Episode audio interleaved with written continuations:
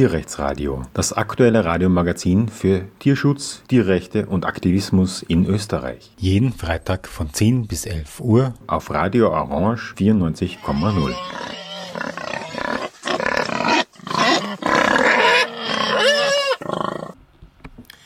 Ja, willkommen zum Tierrechtsradio. Unser Thema heute Naturwald versus ähm, Forst, ähm, Nutzforst. Und ich spreche mit Martin Levin, der im wissenschaftlichen Beirat der Naturwaldakademie ist und ich glaube in Göttingen in den Gemeindewald Förster war, oder? Grüß Gott und willkommen im Tierrechtsradio. Ja, grüß Gott. Ja, das ist richtig.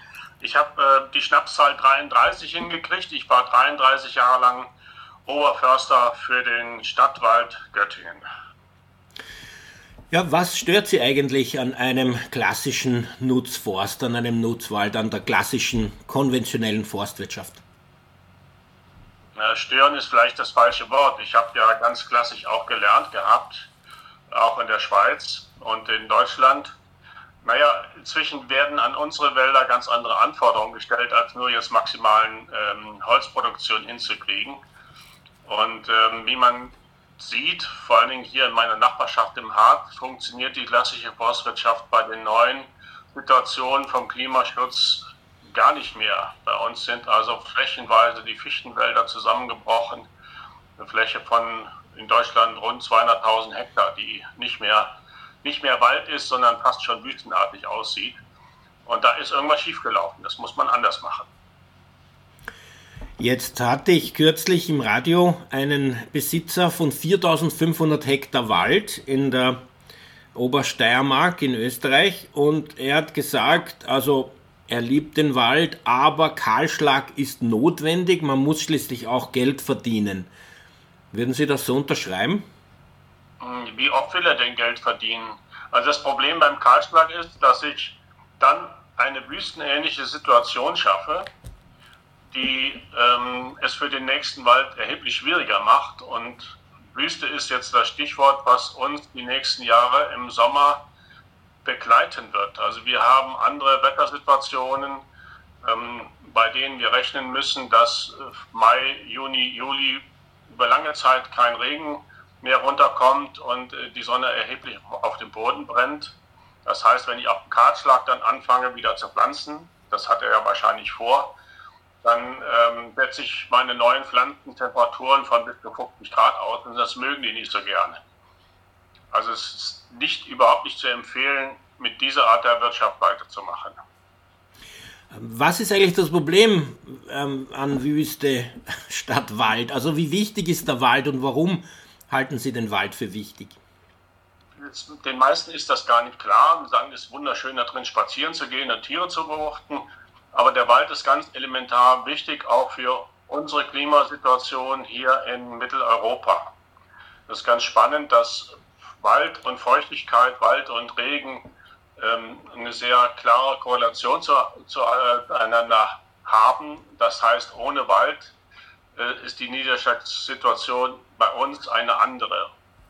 Und je weiter sie vom Atlantik wegkommen, da kommt ja unser Regen her, desto kritischer wird das kann man auch ganz gut in der Nachbarschaft von uns sehen. Wir haben hinter uns, also ich wohne ja in Göttingen, hinter uns fängt der Hart an und der Küffhäuser und das sind zwei Gebirge, die ganz gewaltig Regen abfangen. Und dahinter ist dann plötzlich ähm, eine sehr trockene Situation.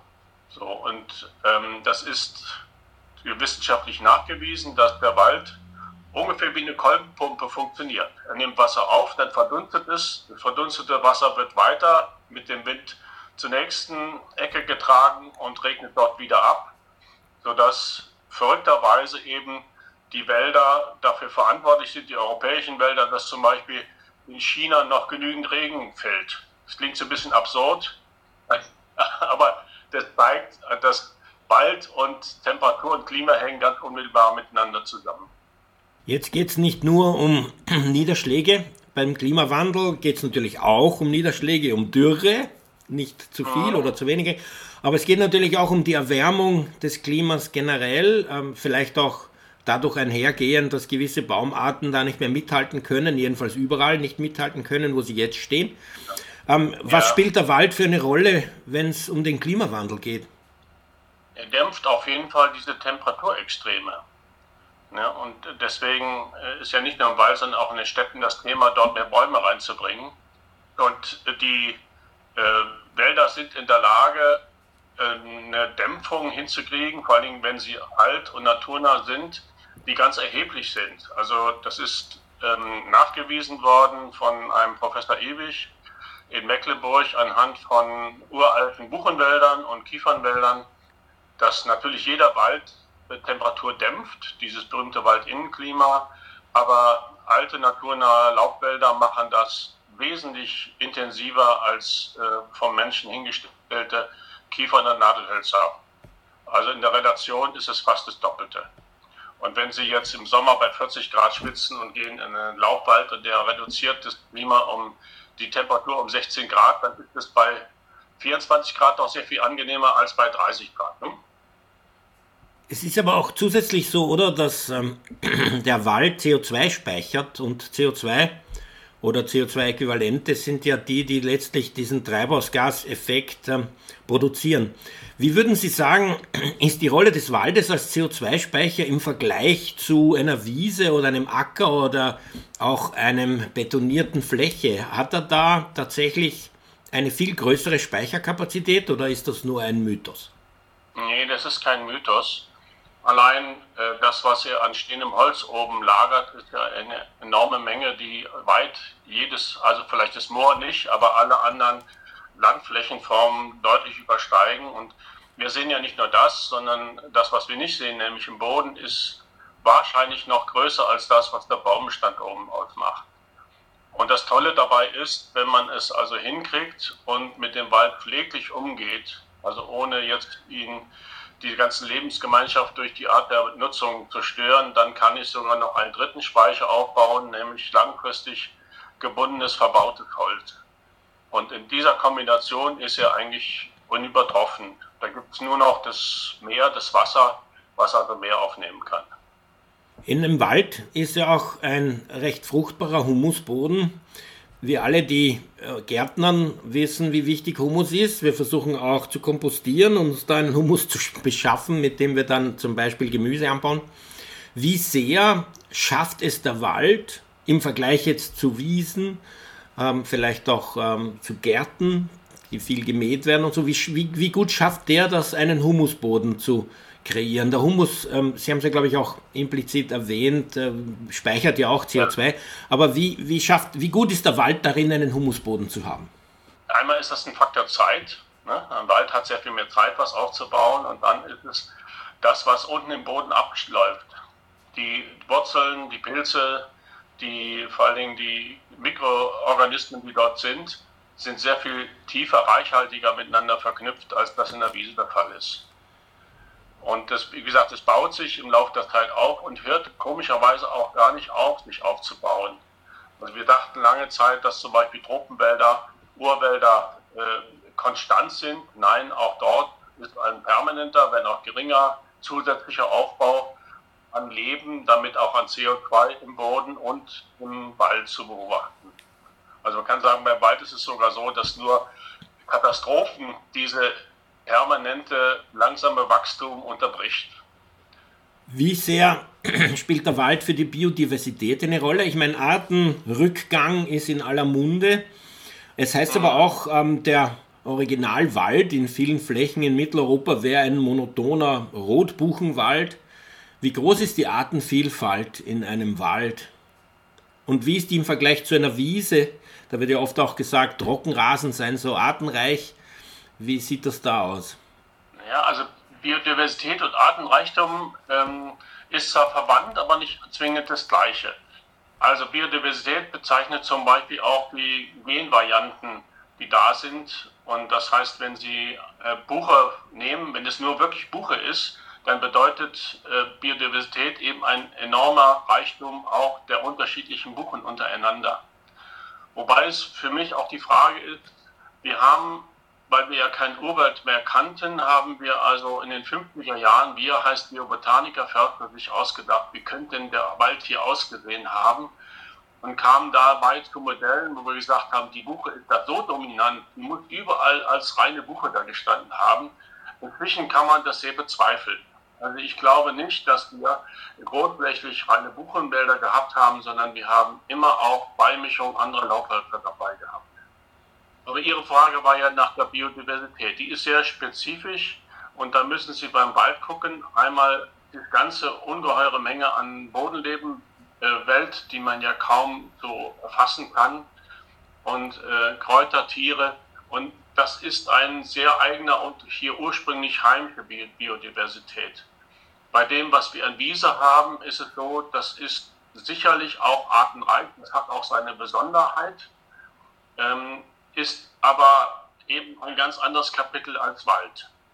Wobei man sich eins vorstellen muss, so wie wir Wald heute erleben, nämlich als geschlossene Fläche, ist es früher ohne den Menschen nicht gewesen. Da gab es auch immer Flächen, die zusammengebrochen sind, Flächen, die gebrannt haben. Also das war ein Fleckenteppich und auf diesem Fleckenteppich hatten sie oftmals ähnliche Situationen wie heute auf einer Trockenwiese, die wir künstlich hergestellt haben. Also man muss sich das anders, ein bisschen anders vorstellen, als wir das jetzt erleben. Bezüglich dieser Wirkungen, die wir jetzt angesprochen haben, also von Biodiversität über Niederschlag, äh, also Dürre und, Überschwemmung, Humusboden, Klimaveränderung durch eben Klimaerwärmung, bezüglich dieser Charakteristika oder Aspekte ist ein ähm, ist, ist es wichtig, was für eine Art von Wald das ist. Also würde dort ein, ein ähm, Fichten Forst, ein Nutzforst anders abschneiden als ein Mischwald, vielleicht mit Altbestand oder Urwald ähnlich? Also die, wir müssen ja so sagen, wir wissen ja nicht, wo die Reise künftig hingeht. Wir können nur sagen, was macht einen Wald möglichst stabil und so, dass er ähm, resistent ist gegen das, was äh, um ihn herum passiert. Und da kann man relativ leicht herstellen, sagt die Wälder, die hier ursprünglich zu Hause sind. Und dann noch ergänzend, sie sollten möglichst ähm, alt sein, nicht sein, also in Ruhe gelassen sein, sind wahrscheinlich die, die mit der jetzigen Situation am besten zurechtkommen. Nun ist es aber so, dass die Situation sich permanent ändert. Das muss man auch gucken. Es könnte sein, dass wir wenn es so weitergeht, am Ende des Jahrhunderts nicht plus 1,5, sondern plus 2 oder plus 3 Grad haben gegenüber der jetzigen Situation. Und dann wird eins passieren, es werden sich auch die Zusammensetzungen der Wälder verändern. Mit den Menschen oder ohne den Menschen. Die Frage ist, viele Forstkollegen denken ja, sie, sie wüssten jetzt, wie man das macht. Man nimmt einfach mediterrane Bäume oder irgendwelche Bäume, die mehr Hitze abkönnen nur diese Bäume stehen ja nicht für sich allein, sondern die brauchen auch ähm, Pilze, Mikroorganismen und die Zusammenarbeit mit anderen, um gesund und kräftig dazustehen. Und das sind Baumarten, die hier nicht zu Hause sind. Die haben eben diesen Teil äh, bei sich zu Hause gelassen nicht mitgebracht. Das heißt, die Biodiversität, die Stabilität ist eine andere als bei den heimischen Baumarten. Und deswegen äh, empfehle ich das nicht. Das heißt, wenn man hier zum Beispiel anfängt, äh, Roteiche, Douglasie oder sonst was zu pflanzen, ist es gar, überhaupt keine Garantie, dass das stabiler ist als das, was jetzt da steht. Aber nochmal zum Anfang, es wird schon passieren, dass wir statt reine Buche verstärkt Baumarten einbekommen. Das wird auch die Natur für sorgen, die besser mit der Situation zurechtkommen. Das können Linden sein, das können verstärkt auch Eichen sein. Also Baumarten, die mehr mit Trockenheit, mit Wärme zurechtkommen. Und dann wird sich das ändern. Wie gut ist Ihrer Meinung und Ihrer Erfahrung nach ein Wald in der Lage, sich sein eigenes Klima, seine eigenen Umweltbedingungen zu schaffen? Weil Lebensgemeinschaften sind ja manchmal in der Lage, so etwas zu tun, um sich sozusagen von einer bösartigen oder negativen Umwelt abzugrenzen und äh, im Rahmen dieser besseren Lebensbedingungen dann zu prosperieren. Wie gut schafft das ein Wald? Ähm, je naturnäher, je gemischter und je älter er ist, desto besser schafft er das. So kann man das ungefähr sagen. Also ein, ein junger Wald, ein Kunstwald schafft auch ein bisschen was, aber längst nicht so wie ein Alter. Und da gibt es ganz interessante Untersuchungen, dass eben auch in einem Mischwald von der Zusammenarbeit von, ja, von dem Organismus eines Naturwaldes gerade die Baumarten, die Teile profitieren, die trocken empfindlich sind. Auch das ist kurios. Ja, also so eine, es gibt so eine Art Trotz- und Schutzgemeinschaft anscheinend in dieser Lebewelt, wo alle gemeinsam, wenn sie miteinander zusammenarbeiten, am besten zurechtkommen. Und das ist was, was im alten Naturwald am besten geht. Jetzt haben Sie ein Buch geschrieben, ich habe es auch gerade gelesen, Der ungezähmte Wald. Ja. Was ist damit gemeint? Ja, ich habe Glück gehabt. Ich bin ähm, 1985 in einen Betrieb hineingekommen, der sich versucht hat, seit 1900 als naturnah zu definieren, also auszuprobieren, den Stadtwald Göttingen so naturnah wie möglich zu äh, bewirtschaften. Und ähm, ich habe dann angefangen 1992, 93 zusammen auch mit äh, anderen Förstern aus Norddeutschland zu überlegen, was ist denn eigentlich Naturnähe? Ähm, in diesen Wäldern haben wir ja nach wie vor noch Vorstellungen gehabt, wie wir ihn hübsch machen, gestalten und kamen dann auf die Idee, ähm, kriegen wir das nicht hin, dass wir wirklich mal die Natur machen lassen und ist es, wenn wir das machen, denn noch möglich, auch anständiges Holz zu ernten. Denn wir wollen ja beides. Ne? Dafür sind wir Förster und haben dann gesagt, das probieren wir mal. Wir ähm, lassen Kontrollflächen im Wald stehen, wo wirklich der Mensch gar nichts macht und messen dort nach, was passiert. Wie groß sind die? Auf den Wie groß sind die diese Flächen? Bei mir war eigentlich zu sagen, wenn wir schon naturnah sind, dann können wir das eigentlich doch gut vermarkten, also Bioholz herstellen. Ne? Also das Thema Klima war damals noch gar nicht so interessant. Und dann haben wir sehr intensiv nachgemessen, was passiert denn damit? Also wir haben ähm, insgesamt 60.000 Bäume alle zehn Jahre ähm, gemessen, auch Umgebung, Kräuter und so weiter, um rauszukriegen, ähm, wie funktioniert es denn ohne den Menschen? Und dabei ganz verblüffende Sachen rausgebracht, sodass wir dann im Laufe der Zeit, das ist ja ein Lernprozess, immer mehr davon überzeugt waren. Und in dem Buch finden Sie ja so einige verblüffende Ergebnisse, die wir da rausbekommen haben. Ähm, Sie haben jetzt von Referenzflächen gesprochen, die nicht ähm, in irgendeiner Form vom Menschen beeinflusst werden. Wie groß sind die im Vergleich zu dem restlichen, dann doch auch forstlich genutzten Wald? wir haben gefordert und machen das auch mindestens 10 Prozent. Und die sollten auch eine Mindestgröße haben, dass sie eine eigenständige Entwicklung hinkriegen. Und die Mindestgröße äh, sollte mindestens 20 Hektar am Stück arrondiert sein. Also die größte Fläche bei uns ist äh, knapp 80 Hektar und die kleinste 20 Hektar. Und was ist dort in den letzten 30 Jahren passiert? den Referenzflächen haben ja. wir nur gemessen. Und das ist schon verblüffend zu sehen. Referenz heißt, wir haben nicht Wälder genommen, die jetzt für uns typisch Urwald sind, sondern die sollten typisch so aussehen wie der bisher bewirtschaftete Wald. Damit wir dann gucken können, ähm, was passiert, wenn wir bewirtschaften, was passiert, wenn es nicht bewirtschaftet wird und wie können wir uns diese beiden Situationen zueinander annähern. Und dabei ist verblüffend, wir haben ähm, das nennt sich forstlich Dauerwald, das ist sowas, oder Plenterwald, das wird Ihnen nichts sagen. Das ist so eine Mixtur von alt und jung auf einer Fläche. Diese Wälder haben sich in den letzten 30 Jahren verhältnismäßig wenig verändert. Was ganz klar zu sehen war, waren ähm, so, ich sag mal jetzt so ein bisschen einstöckig, plantagenähnliche Situationen die haben sich relativ schnell aufgelöst. Das heißt, da sind Windwürfe drin, da bricht was zusammen, da kommt neuer Wald. Also da ist ordentlich Bewegung. Kann man da bei so einem Übergang, jetzt 30 Jahre ist für einen Wald ja wahrscheinlich relativ wenig vergleichsweise, kann man da äh, den Übergang von einem Nutzwald zu einem, sagen wir mal, Naturwald ähm, sagen, wie, wie der geht, weil so ganz linear wird das ja nicht sein, weil wenn ein Windwurf ist, dann sind einmal die großen Bäume weg und bis die kleinen wieder mal aufkommen, braucht es ja seine Zeit. Also gibt es dazwischen nicht auch dann Phasen, die, für die der Wald äh, irgendwie gefährdet und verletzlich ist?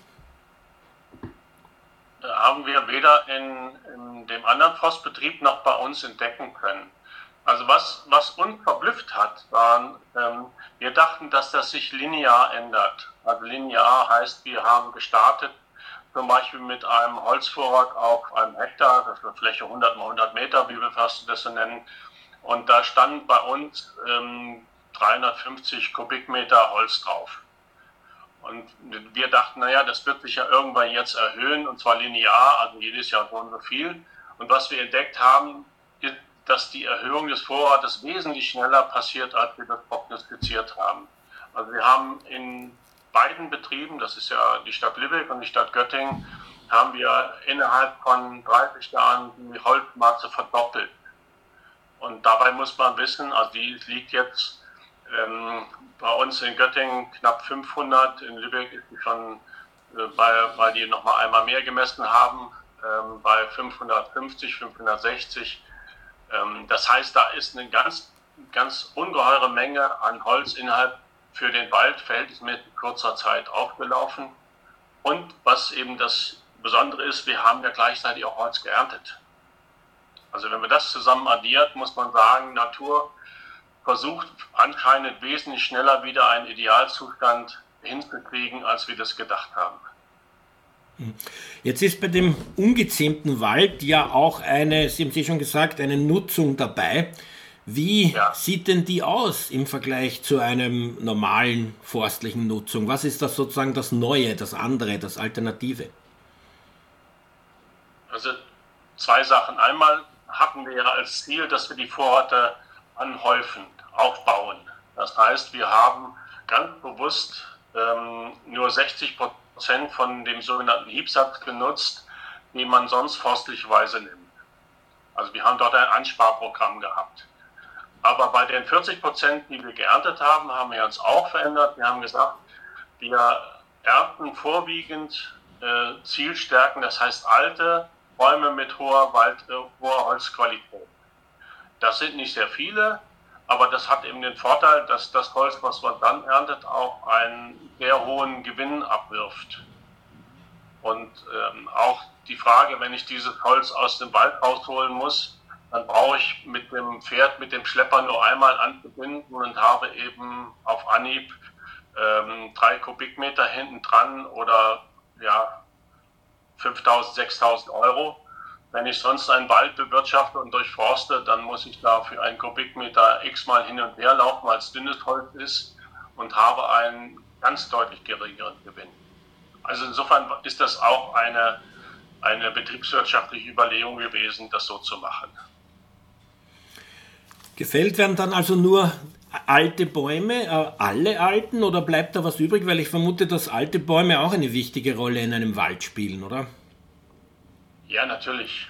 Also wir haben uns auf, ähm, fangen wir so an, in einem alten Wald stehen, ich sage mal diese Zahl, 300 bis 350 alte Bäume.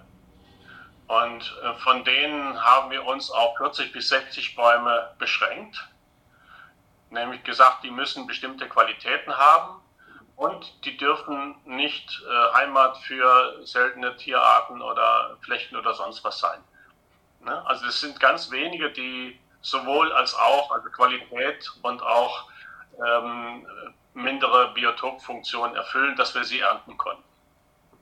Und das ist eine Art Bescheidung, dass man sagt, wir, wir gehen in den Wald, wir ernten und es soll so wenig wie möglich gestört werden auch mit dem Ziel, dass wir künftig immer wieder die hochqualitativen Bäume ernten können. Und es klappt. Also der Anteil an, an wertvollen Furnierbäumen ähm, ist erstaunlich hoch, auch im Vergleich zu anderen. Und ähm, das hat dazu geführt, dass wir jetzt in dem Sinne keine Verluste hatten im Vergleich zu vorher, sondern ungefähr denselben Betrag oder zum Teil höher, in Lübeck war es auch höher, an den Stadtrat abgeben können. Also Sie sagen, der Umsatz ist höher, größer geworden, obwohl Sie keine Kahlschläge durchführen und obwohl Sie nicht durchforsten und eben äh, viele Bäume holen, sondern Sie sagen 40, ich vermute pro Jahr oder was da die Einheit, die zeitliche. Aber trotzdem hat sich der Umsatz dieser forstlichen Tätigkeit erhöht? Ja, die Gewinne erhöhen sich dabei.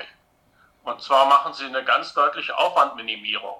Also wenn Sie einen Kahlschlag machen, dann müssen Sie einen Schlepper holen und der muss jeden Baum, der da ist, muss gefällt werden, hinten dran gebunden werden. Und diese Bäume haben eben einen, einen Massenwert. Das heißt in der Summe, wenn Sie 400 Kubikmeter Fichte ernten, dann verdienen Sie natürlich auch eine Menge Geld, aber Sie müssen sehr viel mehr Aufwand betreiben, um äh, die an die Straße zu bringen und an den Käufer. Ne? Und während, wenn, wenn Sie einen Furnierbaum nehmen, dann haben Sie mit zwei Furnierbäumen den gleichen Gewinn beispielsweise als mit dünnen Fichten. Und das heißt, Sie müssen zwei Tage mit Waldarbeitern da rein, noch ein, noch ein Schlepper hinterher und äh, dann ist das, dann haben Sie den Gewinn in der Tasche. Also es ist eine deutliche Aufwandsminimierung, die Sie betreiben. Hm. Wie wird das Holz letztlich aus dem Wald gebracht? Weil es gibt ja die, Problem, das, Problematik der Bodenverdichtung, insbesondere durch einen Harvester, der mit 40 Tonnen da, wer weiß wie lange, wie viele Jahrhunderte da, da den Boden so verdichtet, dass das Leben stirbt. Ähm, wie, wie schaffen Sie das, das rauszubringen, ohne ähm, den Wald zu schädigen, nachhaltig zu schädigen und auch die Pilze zu zerdrücken, quasi, nicht, die ja für diese Baum- Kommunikation ja. unter der Erde, wie ich lese, sehr wichtig ist, sind. Ja, also das ist eins der modernen Hauptprobleme, die wir haben. Wie kriegt man das Holz vernünftig raus? Ich sage mal, am schönsten wäre, wir hätten einen Zeppelin, würden einen Baum anbinden, rausziehen. Das schaffen wir natürlich nicht. Ähm, aber was man schon äh, schaffen kann und wo wir uns auch bemüht haben, ist, dass man äh, ganz wenige ähm, Maschinenwege hat, äh, auf denen man fährt. Und die sind in einem Abstand bei uns von 60, äh, 80 Metern. Und die dürfen auch den Weg nicht verlassen. Und von da wird mit dem Seil gezogen, und zwar mit eigenen Waldarbeitern. Und äh, wir haben das auch so dann ähm, abstimmen können, dass es auch witterungsmäßig in Zeiten ist, wo möglichst wenig Schäden passiert. Was wir weiter gemacht haben, wir haben den dicken Stamm dann schon vor Ort auch mit dem Holzkäufer eingeteilt ne, sodass wir also möglichst wenig von dem hohen Gewicht den Boden langziehen äh, ziehen mussten. Aber eins muss man ehrlich sagen, momentan geht eine Ernte von Holz ohne jegliche Schäden. Geht nicht, man kann sie nur so weit wie möglich minimieren und das haben wir so probiert. Haben Sie Erfahrung mit Rückgepferden? Ja, wir hatten immer Rückgepferde. Auch zum Teil als Gespann. Ähm, die kann man einsetzen für mitteldickes Holz. Also die haben auch eine Obergrenze und das andere, jeder träumt von Pferden. Wie gesagt, wir hatten das Glück, dass wir immer welche hatten. Ähm, aber es gibt auch nicht mehr sehr viele Leute, die Pferde haben und die einsetzen. Ähm, deswegen es ist es sehr zu empfehlen, wenn man es hinkriegt. Äh, die, mit denen kann man auch ganz viel machen. Allerdings haben die eben einfach eine, eine Gewichtsgrenze. Wenn Sie einen, einen Furnierbaum äh, umwerfen, dann wiegt der sechs Tonnen und mehr und ein Pferd macht äh, bestenfalls mit allen Hilfsmitteln, ähm, kommt das mit, zwei, mit dem Gespann auf eine Tonne und nicht mehr. Also da gibt es Grenzen. Das benachbarte Forstamt hat mir erzählt, dass sie äh, sehr stolz sind drauf oder jedenfalls es gut finden, ein toller Vorteil, eine positive Entwicklung, einen Harvester zu haben, weil es nur ein Angestellter bedienen kann, statt den 30, die es vorher waren, und ähm, ja. weil der, der sicher ist und nicht mehr durch umstürzende Bäume verletzt werden kann. Was sagen Sie zu dem Argument? Ja, das wird jetzt immer rausgeholt. Natürlich ist das schick für den Mann, der da drin sitzt, voll klimatisiert und der ist auch sicherlich geschützter als der Waldarbeiter, wobei ähm, Waldarbeit bleibt weiter gefährlich. Das Problem an dem Gerät ist, dass es eben sehr eng getaktete Maschinenwege braucht. Also mit einem Harvester vernichten Sie bis zu 20 Prozent des Waldbodens und das dauerhaft. Und wenn man sich mal das vorstellt, dass man sich also eine Fläche von 20 Prozent gönnt, die also auf die Dauer aus der Nutzung rauskommt, ist das auch äh, betriebswirtschaftlich eine Katastrophe. Also unser Unsinn ist das, dass wir Geräte genommen haben aus Skandinavien, die eigentlich für unsere Wälder hier überhaupt nicht passen und dann angefangen haben, sagen, das ist ja ein wunderbarer Rationalisierungseffekt, das können wir auch machen, ohne die Folgen zu betrachten.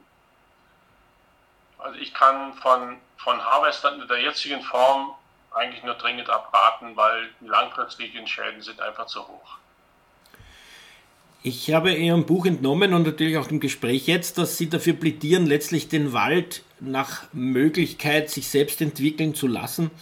Jetzt gibt es aber solche Dinge wie zum Beispiel Borkenkäferbefall, der ja gerade in den letzten Jahren stark zunimmt, aus verschiedenen Gründen, unter anderem weil die Fichten, die da meistens äh, betroffen sind, äh, eben Schwierigkeiten haben mit dem Klima oder auch den Standorten, an denen sie gepflanzt sind, umzugehen. Mhm beim Borkenkäfer, insbesondere die Fichten, Borkenkäfer, Buchdrucker und Kupferstecher, die können ja ganz schön ähm, Wälder vernichten. Ich habe im Wildnisgebiet Dürnstein-Lassingtal, wo man eben ein IUCN 1A-Gebiet hat, wo man nicht mehr, mehr reinwandern darf, äh, eben die Überzeugung, ich glaube im Bayerischen Wald Nationalpark ist ja auch so, dass man die einfach ja.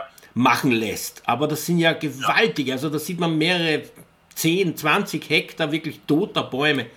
Ähm, wenn, ja. wenn das jemand machen würde, der einen Nutzwald hat, dann hat er doch einen großen Verlust.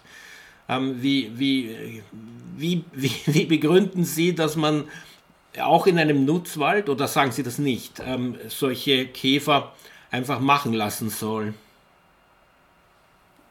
Naja, also wenn Sie hier 30 Kilometer von Göttingen in Harz gehen, dann haben Sie genau diese Bilder, die es früher im Bayerischen Wald gab. Vor allem im Nationalpark steht da kaum noch eine gesunde Fichte. Die sind alle tot. Das Doofe ist, ähm, wie will man das jetzt noch aufhalten? Also der Käfer, der profitiert von, von diesen Monostrukturen und von dem heißen Wetter und der macht halt seine Arbeit. Man kann ihm das gar nicht vorwerfen.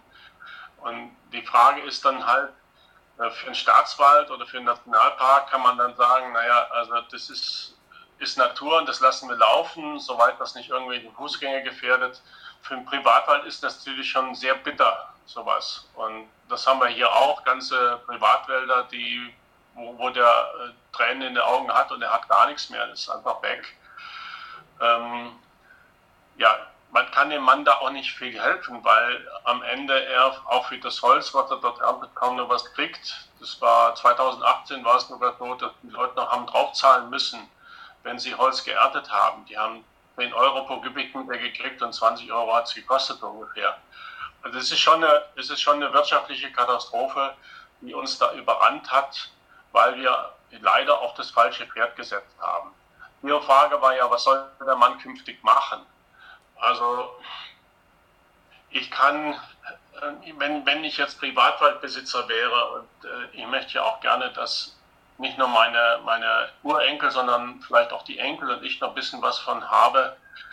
Ähm, ich würde Teile sich selbst überlassen, soweit ich denke, dass ich mir das erlauben kann. Und da vielleicht auch den Wald nehmen, der nicht direkt an den Wegen steht, sodass ich da mit der Verkehrssicherung nicht so ein, so ein Problem habe. Und würde entlang der Wege würde ich schon ernten, damit ich ein bisschen was überhaupt in der Tasche habe, solange das lohnt. Und dann ist es eine Frage der privaten Geduld. Also es stellt sich dort wieder Wald ein. Es dauert halt entsprechend lang. Das kann man ja auch am Bayerischen Wald, äh, im Nationalpark Bayerischer Wald sehen. Die muss ich mit mir selbst ausmachen. Habe ich die Geduld? Habe ich die nicht? Dann ähm, gehe ich auch so weit und sage, lieber Mann, dann ähm, von mir aus, aber nicht zu viel, dann gönn dir auch, jetzt schlagen Sie mich nicht tot, aber nehmen 10% der Fläche und setzt da deine Douglasien drauf und ernte die, solange das Wetter noch mitmacht. Ähm, aber überlass den Rest sich selbst, weil das wird stabiler. Und privat, ich habe ein bisschen Wald, ich lasse es sein. Ich warte ab. Aber das muss jeder selber wissen. Aber ist das nicht ein generationenübergreifendes Warten? Also, ähm, Sie plädieren ja auch dafür, dass man den Wald sich selbst Natur verjüngen lässt und nicht nachpflanzt ja. eigentlich. Und ja. jetzt ja. habe ich einen, äh, mit einem Waldbesitzer gesprochen, der hat 137 Hektar reinen Fichtenwald und den hat er schon so geerbt bekommen und er sagt, er macht gar nichts. Also er fällt schon, aber er pflanzt nicht und es sind nur Fichten, die kommen, weil in der ganzen Umgebung eine reine Fichtenmonokultur ist. Es kommt überhaupt keine andere Baumart von selber auf. Was sagen Sie dem? Ja, das wird zunächst auch so sein, aber er hat zumindest den Vorteil, wenn er dort mit der Fichten Naturverjüngung ähm, arbeitet, die ja von selber kommt, dass er eine stärkere Differenzierung reinkriegt. Genetisch, also ich würde, Und es gibt ja viele Ecken bei Ihnen auch, die natürliche Fichtenwälder sind. Das muss man ja auch zusagen. Fichte ist ja per se nichts Schlechtes. Die ist nur ein Problem, wenn sie dort steht, wo sie nicht von zu Hause her äh, stehen soll. Ich weiß nicht, wie das bei dem Kollegen dort ist. Ja, es, es grenzt dann langsam an eine natürliche Vorkommen. Also es beginnt in 1100 und geht bis 1500 und da gibt es natürlich dann schon natürlicherweise auch Fichten. Aber Tannen und Rotbuchen und Lärchen und dergleichen würden definitiv und Bergahorn würde definitiv dort auch wachsen. Unter normalen Umständen ja. ist es auch noch südseitig, ja. also eigentlich milderes Klima als vielerorts ja. sonst. Ja, also wir haben, wir haben uns da eine Regel eingeführt. Wir bekämpfen auch keine Baumarten in unserem Wald, die da eigentlich nicht hingehören. Aber wenn es um die Ernte geht und da steht eine, ein guter Baum der heimischen Baumart neben einem, der nicht hingehört, dann nehmen wir natürlich den, der nicht hingehört. Also für den Kollegen, er könnte auch überlegen, ob er nicht mit den wenigen sonstigen Baumarten, die eigentlich nur zu Hause sind, äh, die im Rahmen der Ernte der Fichte so fördert, dass sie sich dort weiter verbreiten können. Sie würden also keine Neophyten irgendwie bekämpfen, wie zum Beispiel ein Götterbaum, weil in Wienerwald weiß ich, dass man rigoros überall Götterbäume zerstört, wo es nur irgendwie geht, mit der Begründung, dass die so invasiv wären und überall zu dominieren anfangen. Oh ja, das, das ist nochmal ein ganz anderes Thema, diese Neophyten, die uns überall überrennen und von denen wir gar nicht wissen, was wir uns von übel da geholt haben. Es ist ganz unterschiedlich. Zum Teil kriegt man sie weg, weil sie nicht so, nicht so ähm, den geschlossenen Wald mögen. Das ist zum Beispiel bei der ähm, Trauben, äh, Traubenkirche der Fall. Wenn man dort dunkelt, verschwindet sie. Aber einen Götterbaum kenne ich nicht. Und das, das muss man vor Ort entscheiden. Wenn der wirklich da jetzt alles überrennt, dann wird wahrscheinlich nichts anderes überbleiben, als ihn aktiv zu bekämpfen, ja. Hm. Ähm, wir haben ganz konkret, wie es jetzt die Stiftung zum Urwald zurück, die wir hier eben in Österreich begonnen haben, einen 4,6 ja. Hektar Wald äh, geschenkt bekommen, den ich mir gerade ja. vor zwei Tagen angeschaut habe. 80 Prozent ja. Rotbuche, ziemlich alte Stämme auch. Es gibt allerdings auch einen Kahlschlag, der jetzt langsam erst nachwächst, also auf diesen 4,6 Hektar. Ähm, ungefähr 5% Weißtanne, 15% Fichte und ein paar Lärchen und eine Birke und ein ja. paar Saalweiden. Aber ja. null, null Jungwuchs, also außer Fichte. Es gibt nicht eine einzige Tanne, die kleiner als drei Meter ist und es sind eine Handvoll Rotbuchen, die alle total verbissen sind und äh, völlig ähm, so Bonsai-artig ge ge gewurzelt. Ja. Ähm, würden Sie da Jungbäume pflanzen oder würden Sie sagen, lasst man trotzdem sein. Ja, da sprechen Sie ein Problem an, was, was ganz viele Wälder haben, ist nämlich, dass da unten wahnsinnig viel Wild rumrennt. Kommt immer auf die Situation drauf an, aber äh, meist in Mitteleuropa ist der Wald so klein und das Feldgebiet so groß drumherum, dass eben die Bedingungen für das Wild ungeheuer gut ist und meistens stehen sie dann im Winter im Wald und fressen alles kaputt. Und wir hoffen so ein bisschen auf äh, Wolf und Lux, dass das sich bessert, aber äh, das wird ohne eine intensive Bejagung vermutlich nicht funktionieren. Und da mal als Tipp für Sie, machen Sie doch einfach mal ein sogenanntes Probegatter. Also eine Fläche, die muss nicht sehr groß sein, 5 x 5 Meter, ein Gatter drum, dass kein Tier reinguckt, kein kommt und gucken Sie mal, was da in zwei, drei Jahren steht.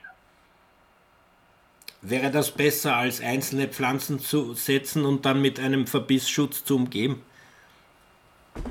Nee, wenn Sie Pflanzen setzen, dann haben Sie ja Pflanzen, die Sie irgendwo aus der Pflanzenschule holen. Ja. Ne? Von, von Und es ist eigentlich schon besser, wenn die Bäume, die dort stehen, sich auswärmen können. In der Hoffnung, dass die eben schon länger dort sind und sich besser angepasst haben. Mhm. Bei den Bäumen geht es ja unter anderem so, dass die Anpassung auch übers Alter geht wenn die, die Ältesten, die es bis zum Schluss geschafft haben, sich aussehen, dann geht man in der Genetik davon aus, dass die auch für den Standort äh, der nächsten Generation ideal sind. Also es wäre schon schön, wenn man bekäme es mit, mit Naturverjüngung hin. Und wenn Sie pflanzen, haben Sie noch was, die Pflanzen aus der, aus der Baumschule, die sind in der Regel gepäppelt und die schmecken dem Reh oder dem Wild noch besser als die Naturverjüngungspflanzen. Da müssen Sie sehr viel länger aufpassen auf die. Ähm, Jetzt äh, gibt es dort hohe Wilddichte. Ich in den wenigen Stunden, den dreien, glaube ich, die ich dort, um mir das anzuschauen, habe ich zwei Waldgämsen gesehen, eine Hirschkuh und unzählige Mengen an Kot von Reh, Gämse und, und Hirsch. Ja. Ähm, es gibt natürlich dann haufenweise Wildfütterung in der Umgebung. Wie würden Sie vor, sehen Sie Wildfütterungen kritisch in diesem Zusammenhang? Die gehörten eigentlich verboten. Weil mit Wildfütterung machen wir das Wild zu Haustieren und die brauchen halt auch ähm, kritische Zeiten, wo sie dann auch mal weniger werden und sterben, auch wenn das für uns Menschen immer ein bisschen grausig scheint. Aber das ist der natürliche Ausleseprozess. Und wenn ich den dadurch unterbinde, dass ich füttere, dann halte ich künstlich auch noch die, die Populationsgröße in einer Höhe, die un völlig unverträglich sind. Und das ist, wie gesagt, das ist eines der Hauptprobleme. Wir können von Naturverjüngung, von natürlichen Wäldern und allem sprechen. Wenn uns unten alles weggefressen wird, dann werden diese Systeme nicht funktionieren. Wir müssen da leider ran, ja. Ja, in Österreich ist das wahrscheinlich deutlich schlimmer als bei Ihnen, aber bei uns ist eine Fütterungsmanie, dass man es nicht glaubt. Ich ist jetzt gerade wieder ein neues Jagdgesetz, eine Reform geschrieben worden, da steht von November bis Mai kann man füttern, so viel man will.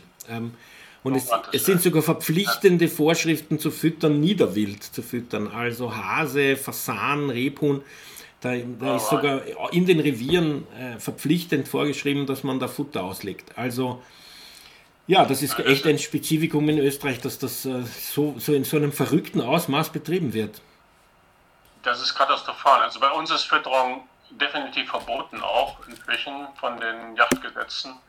Und ich habe es so gemacht, also ich selbst bin überhaupt kein Jäger, aber ich habe das für meinen Wald so organisiert, dass alles unter meiner Regie war und habe Leute jagen lassen, auch mit Studenten. Einmal aus einem einfachen Grund, ähm, das heißt nicht einfach Tiere totschießen, sondern ist schon auch eine verantwortungsvolle äh, ökologische Sache. Die Tiere sollten möglichst so sterben, dass sie das schmerzfrei oder mit wenig Schmerzen hinkriegen und sie müssen so jagen, dass es wirklich einen Effekt hat. Und ähm, das geht am besten, wie gesagt, unter Eigenregie. Und wenn dem Waldeigentümer auch die Yacht gehört, dann wird er hoffentlich auch kapieren, dass er, wenn er sich da mit zu viel Wild hält, den Schaden auf der anderen Seite anrichtet, ja. Ähm, jetzt sozusagen als schädlich für die Jungpflanzen haben wir gesagt, haben wir jetzt angesprochen, Gämsen, Rehe, Hirsche. Würden Sie meinen, man muss ähm, ökologisch gesehen auch noch andere Tierarten bejagen? Ja, wir, haben, wir haben noch Schwarzwild bejagt, aber nicht, weil es für den Wald schädlich ist, sondern weil die Landwirte sich beklagt haben. Ne? Aber im Prinzip äh, würde ich das auf diese pauschalen Tierarten belasten. Mehr braucht man nicht. Wenn Sie Rehe, Hirsche, Gämsen bejagen, dann sind sie auf der sicheren Seite. Also Beutegreifer oder auch, ähm, was weiß ich, verschiedenste Vögel sehen Sie kein Problem in irgendeiner ökologischen Sicht, wenn man die nicht bejagt. Füchse zum Beispiel werden in Österreich ja massiv bejagt. Ähm, und aus, also der Grund, der vorgeschoben wird, sage ich jetzt dazu, ist, dass sie eben äh, Vogel Jungvögel essen oder ähm, Schneehasen oder ähm, ah, ja. Mäuse oder ja. eben auch ähm, Rehkitze. Ja. Welch, welche Vogelart ist das, die da so intensiv? Füchse, der Fuchs wird hauptsächlich, also der wird am meisten bejagt. Aber sie bejagen auch Eichelheer und Tannenheer, was ich total verblüffend ja. finde, weil die sollten ja eigentlich für den Wald eine positive Rolle spielen. Der Fuchs ist einer der der am meisten äh, die Mäuse im Wald bejagt. Das ist seine Hauptspeise. Und ähm, das, das kann ich überhaupt nicht nachvollziehen, dass man so sagt, der, der Fuchs muss unbedingt umgebracht werden. Es gab einmal einen Grund, wo er uns Menschen gefährlich wurde über die Tollwut, aber die ist vorbei. Nein, also wir haben keine Füchse geschossen. Wir ja. haben auch sehr viel Dachse gehabt, auch die haben wir nicht geschossen. Und das Schlimmste ist, wenn da die Leute nur anfangen und machen unseren Kollegen Eichelher den Gar aus. Also es gibt einen Haufen Vögel, die auch ganz wichtig sind für die Verbreitung vom Baumarkt. Dazu gehört zum Beispiel der Eichelher. Und auch da gibt es noch Jäger, die also die vom Himmel holen. Kann man nicht verstehen. Das sind alles eigentlich fein eingeregelte Sachen, gerade bei den Vögeln. Das funktioniert noch. Beim Fuchs muss man gucken, es kann sein, dass der, der steigt auch vermehrt in die, in die äh, Städte ein. Also in Wien wird es eine gesicherte Fuchspopulation haben. Und da ist die einzige Gefahr, die vom Fuchs ausgeht, ist eben äh, seine Bandwürmer. Aber mhm. auch damit können wir leben. Also wir müssen anfangen, mit der Natur zu leben, auch mit den Tieren und uns daran freuen. Ja, jetzt haben wir von Tieren, Wildtieren im Wald gesprochen, die ja, also sozusagen, die ein Problem darstellen könnten oder die Frage gestellt, ob sie eins darstellen. Aber wie sieht das aus, wenn man jetzt auch vom Standpunkt der Wildtiere ihren ungezähmten Wald betrachtet? Äh, sind ähm, auch die Tiere, äh, hat, hat das auch für die einen positiven Effekt, wenn man von einem reinen Monokultur-Nutzwald zu einem eher ähm, Alterswald, äh, also ein Alters, also ein Wald übergeht, der verschiedene Altersstufen hat und ein eher urwaldtypisch wäre? Ja, wir haben es wir mal getestet. Äh, wir haben versucht, ganz viele verschiedene Wissenschaftler aus allen Disziplinen da reinzukriegen und hatten unter anderem auch mit äh, Ornithologen es zu tun gehabt. Die sagt, untersucht mal die seltenen ähm, bei uns. Und eins der bei uns sehr stark gefährdeten und seltenen ähm, Tiere war der Mittelspecht gewesen. Und der ist geradezu explodiert. Also es gibt viele, viele Arten, die äh, unter den Vögeln, die gefährdet sind, die von dieser Form von Wald deutlich profitieren. Im Wienerwald weiß ich, dass Sie auch einen Teil umgestellt haben auf ein wesentlich ähm, naturnäheres Management und da ist der Habichtskauz plötzlich spürbar mehr geworden. Ja, ja. Also das ist, also man, man kann schon sagen, dass, dass in, in so einem alten natürlichen Wald gibt es einfach auch mehr zu futtern. Ne, wenn Sie eine alte Eiche nehmen und eine äh, alte Buche, das ist ja voll mit Vögeln, die da hin und her picken und was machen. Und wenn man nach, nachguckt, finden die dort Insekten, finden sie äh, Flechten und alles Mögliche. Also das Nahrungsangebot ist wesentlich größer. Und dann gibt es auch interessante Zusammenhänge zwischen äh, Nist Nistplätzen, Deckung und solche Sachen. Also das ist schon wesentlich günstiger vor allen Dingen, wenn Sie dann einen Schritt weiter gehen und haben in dem Wald auch tote Bäume, Zerfallsphasen, also lichtere Ecken und es ist nicht alles geschlossen. Stichwort Totholz. Sie schreiben in Ihrem Buch, dass man mindestens 50 Festmeter pro Hektar braucht, damit das seine Wirkung entfaltet. Das ist ja ein ziemlich hoher Prozentsatz des, ähm, der Käfer. Äh, sind ja totholzlebende Arten. Ähm, ja. wie, wie, schaut das in diesen Wäldern da in Göttingen und Lübeck aus mit Totholz? Weil äh, wenn Sie natürlich die alten Bäume fällen, wo kommt das Totholz her?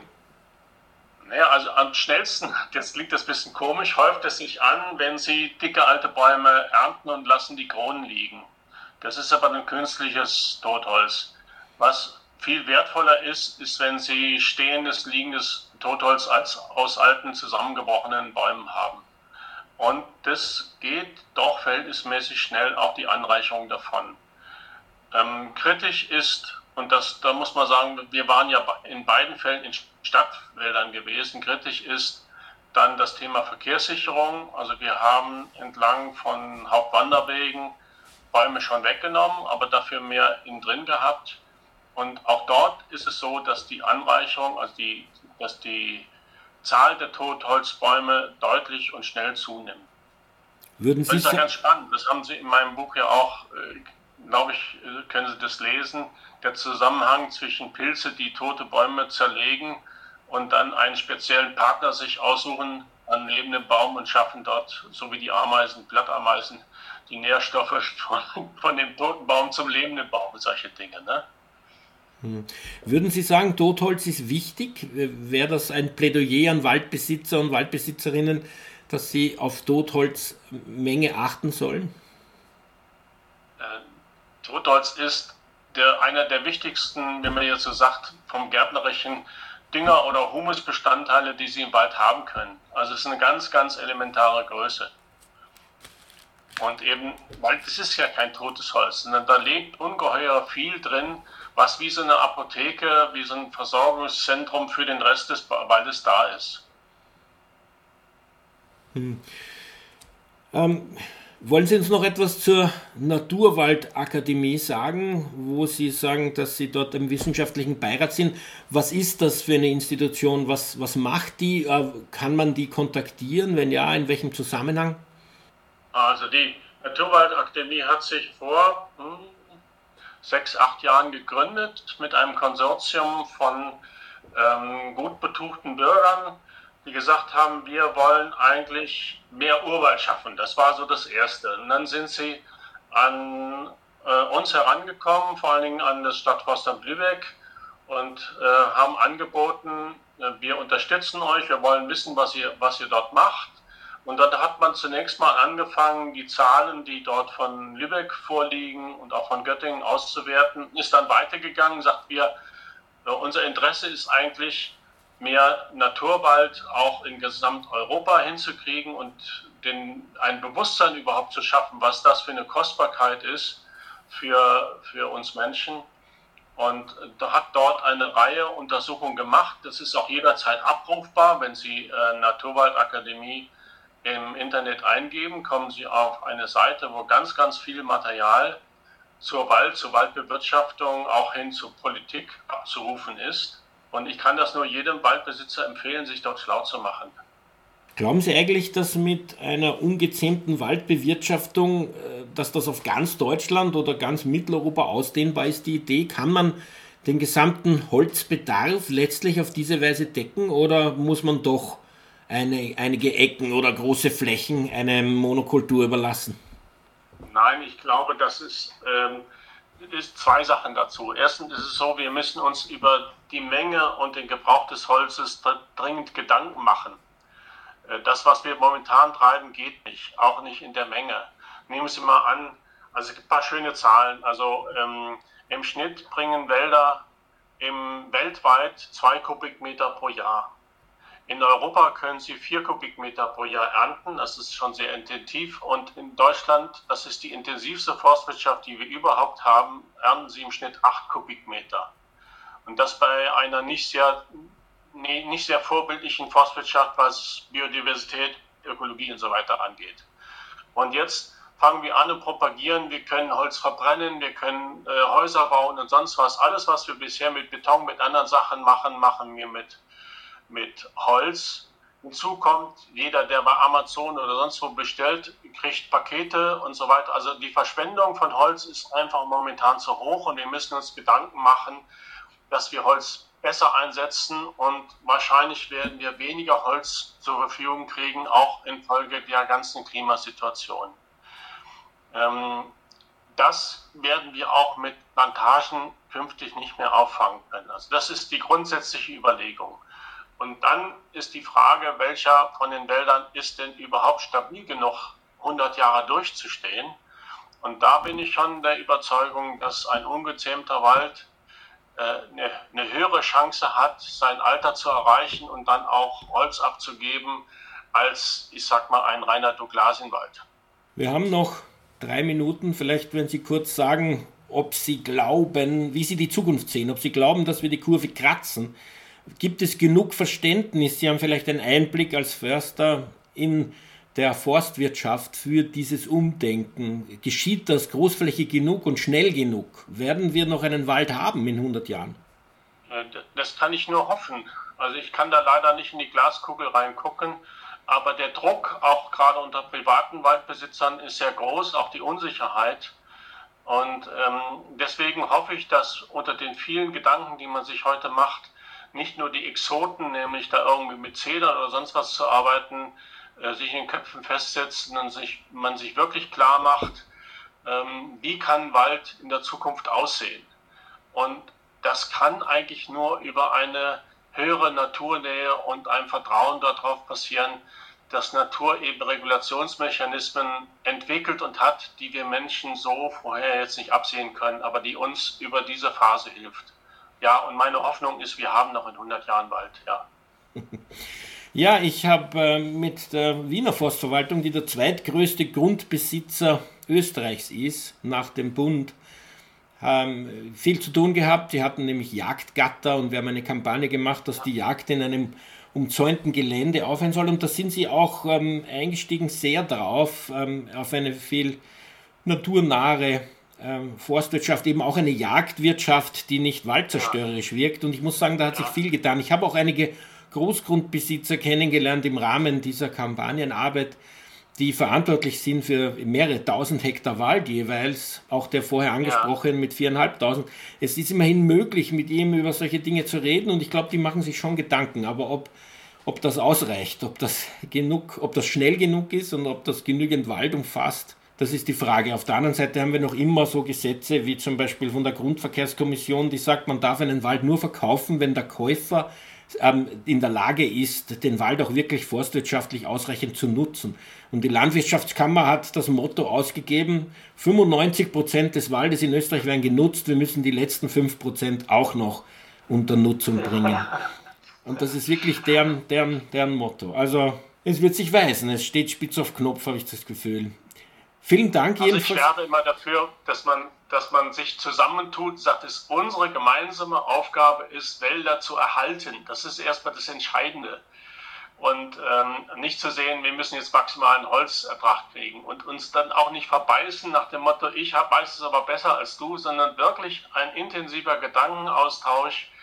Da gehört auch die Gesellschaft dazu, da gehört die Bürgerschaft dazu, da gehören die Förster dazu sagt, wie kriegen wir jetzt die schwierigen nächsten 100 Jahre hin? Und das wird nicht einfach werden.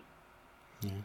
Vielen Dank jedenfalls für Ihre Zeit. Vielen Dank auch dafür, dass Sie diese Ideen entwickeln und weitertragen. Ich halte das für sehr, sehr wichtig, auch vom Tierschutzstandpunkt her, weil letztlich braucht man ein, eine Natur, in der auch die Wildtiere artgemäß leben können und nicht eine vollkommen zernutzte und letztlich auch zerstörte Natur. Für die Sendung verantwortlich Martin Balluch. Tierrechtsradio, das aktuelle Radiomagazin für Tierschutz, Tierrechte und Aktivismus in Österreich. Jeden Freitag von 10 bis 11 Uhr auf Radio Orange 94,0.